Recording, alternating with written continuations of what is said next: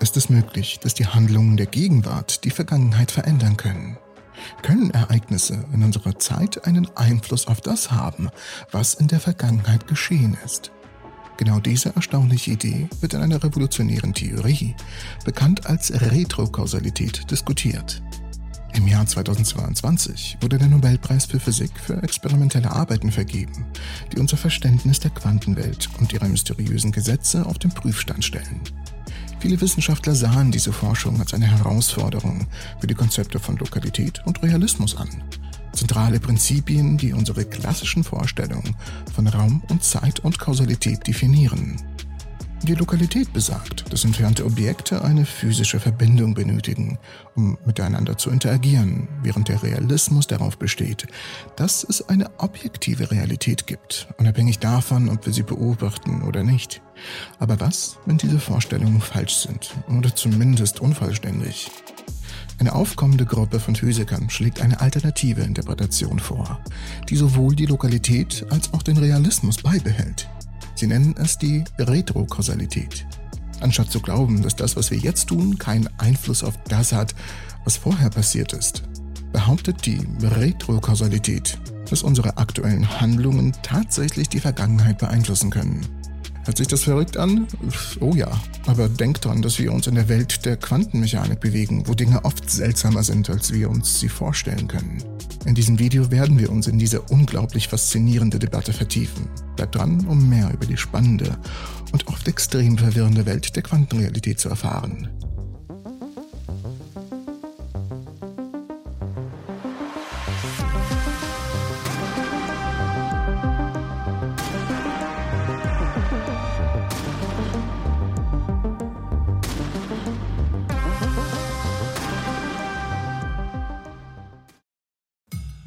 Kausalität.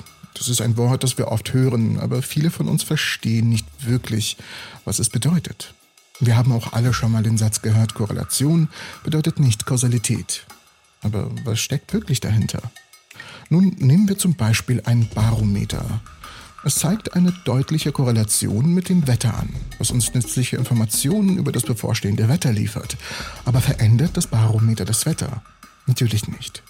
Dann betrachten wir zum Beispiel den starken Kaffee, der unseren Herzschlag beschleunigt.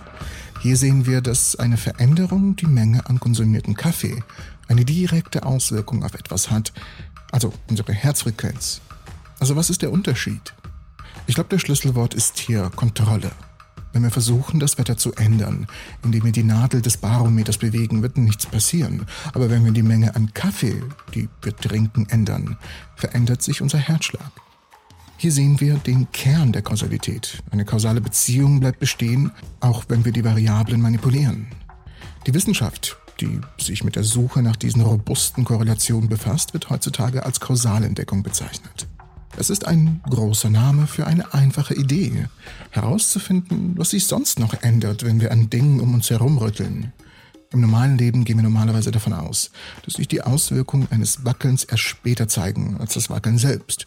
Das ist eine selbstverständliche Annahme, die wir erst gar nicht bemerken, dass wir sie überhaupt machen. Aber die Wissenschaft erfordert nicht zwangsläufig, dass dies immer der Fall ist. Betrachten wir zum Beispiel das Konzept der Retrokausalität.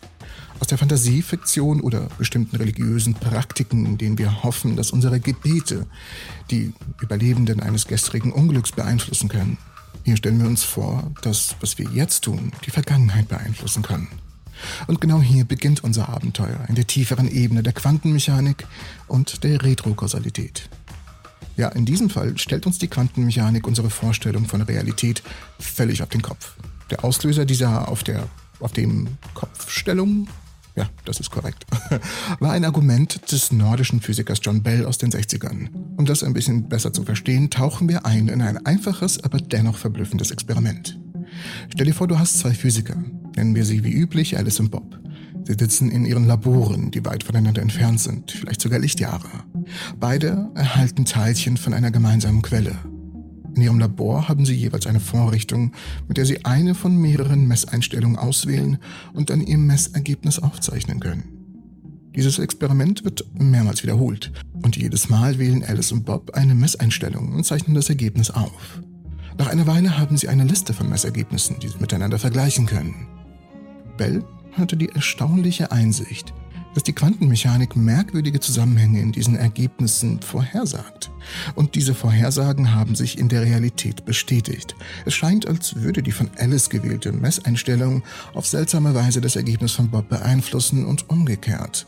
Und das, obwohl sie weit voneinander entfernt sind.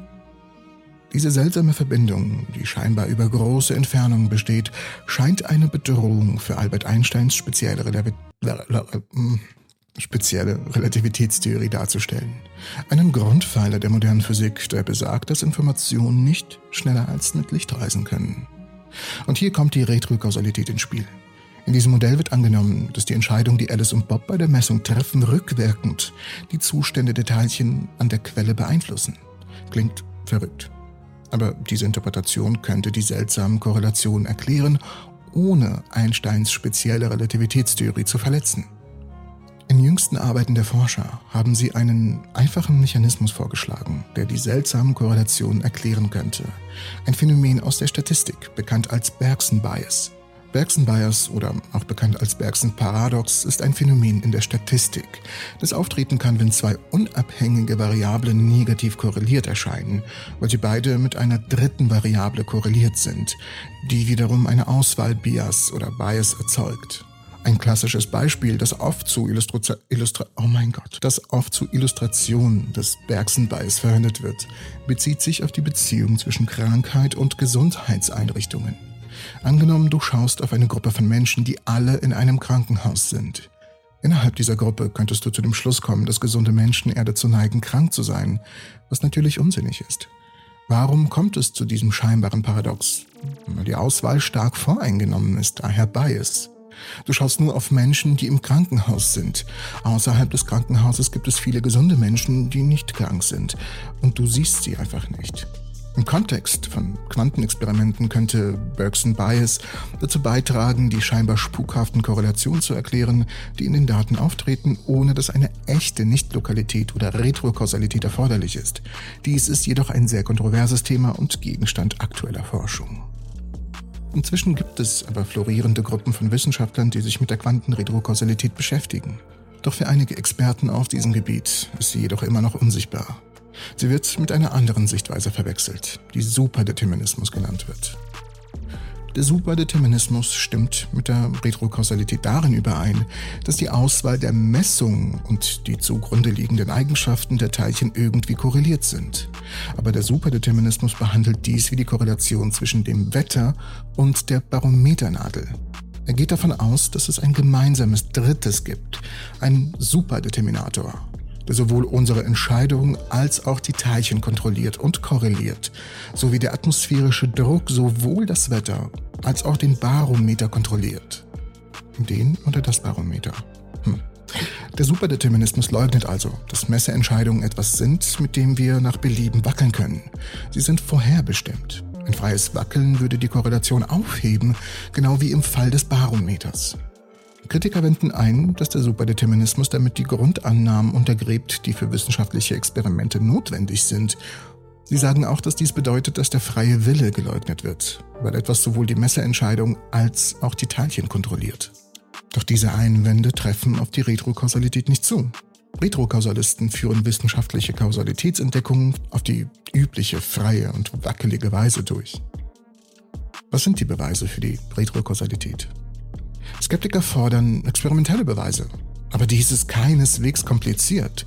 Für entsprechende Experimente wurde tatsächlich kürzlich ein Nobelpreis vergeben.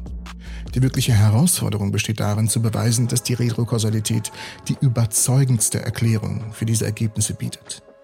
Darüber hinaus argumentieren die Wissenschaftler und andere, dass die Retrokausalität besser der Tatsache entspricht, dass die Mikrowelt der Teilchen keinen Unterschied zwischen Vergangenheit und Zukunft macht. Das bedeutet jedoch nicht, dass alles einfach ist. Die größte Sorge im Zusammenhang mit der Retrokausalität ist die Möglichkeit, Signale in die Vergangenheit zu senden, was die Tür zu den Paradoxien der Zeitreise öffnet. Aber um ein Paradoxon zu erzeugen, muss die Wirkung in die Vergangenheit gemessen werden. Zudem bietet sich hier eine andere Möglichkeit auf. Ob die Vergangenheit überhaupt erst existiert, nachdem wir sie erlebt haben.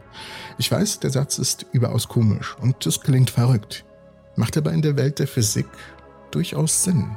Schaut euch das Video dafür an. Ich bedanke mich fürs Zusehen.